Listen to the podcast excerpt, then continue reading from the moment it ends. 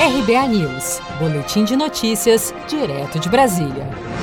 Ministério da Saúde confirma que o Brasil chegou a 22.666 mortes pelo novo coronavírus e 363 mil novos infectados no país. O balanço atualizado foi divulgado neste domingo 24, deixando o Brasil em segundo lugar no mundo com o maior número de casos. Para o ministro da Saúde, Eduardo Pazuello, esses números apontam as projeções já realizadas anteriormente. Em alguns lugares, o isolamento dá resultado em outros lugares, o isolamento não deu tanto resultado.